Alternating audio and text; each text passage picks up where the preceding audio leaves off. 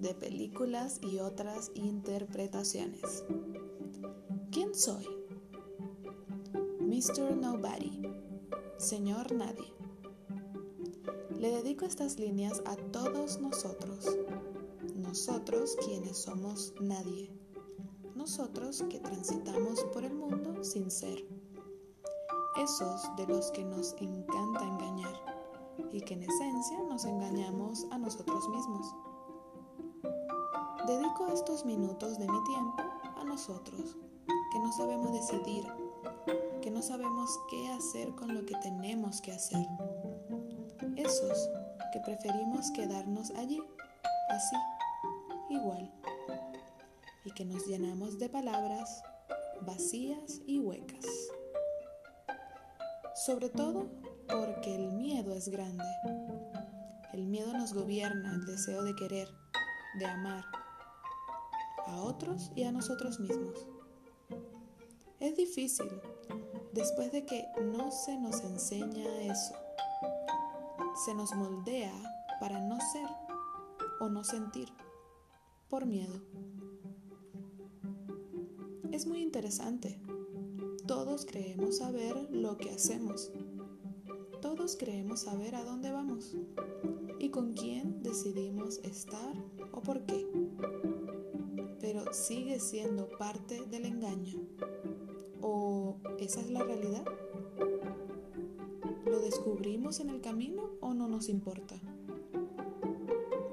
Señor Nadie, Señora Nadie, Don Nadie ahora te diré, Doña Nadie ahora te llamaré.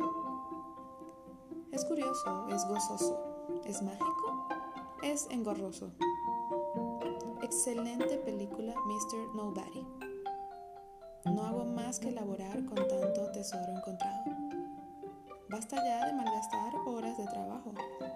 Es hora de avanzar. Nada queda ya que seguir, pues nadie más lo hará por ti. Fragmentos de la película. Soy el señor nadie, el hombre que nunca existió. No sabemos quién es él. Él tampoco lo sabe. La memoria del paciente es confusa. ¿Ya te decidiste? No.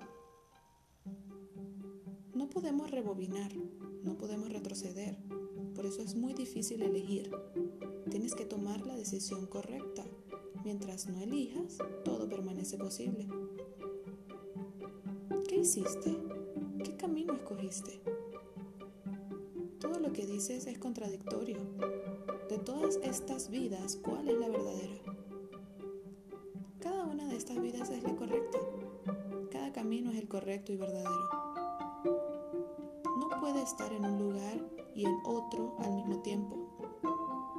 ¿Quieres decir que tenemos que tomar decisiones? Todo pudo ser nada más que lo que fue y tendría el mismo significado e importancia. Estar muerto y seguir aquí. No puedes no existir. ¿Cómo sabes que siquiera tú existes? Tú no existes y yo tampoco. Solo vivimos en la imaginación de un niño de nueve años. Nos imagina un niño de nueve años, enfrentándose a opciones imposibles. En el ajedrez se le llama Sitsuan, cuando un movimiento no es un movimiento. De tomar una decisión sabia porque no sabía qué pasaría. Ahora que sabe qué pasará, no puede tomar una decisión. ¿El tiempo realmente es valioso o no? Sigue siendo, como todo el mensaje de la película, una perfecta metáfora de la vida de cada uno, que nos empeñamos en ser sin ser, que lo que realmente sabemos ser es nadie. Me despido muy feliz de que escucharas mi interpretación de esta hermosa película y dejo para que tú también hagas tus propias conclusiones. Chao, chao.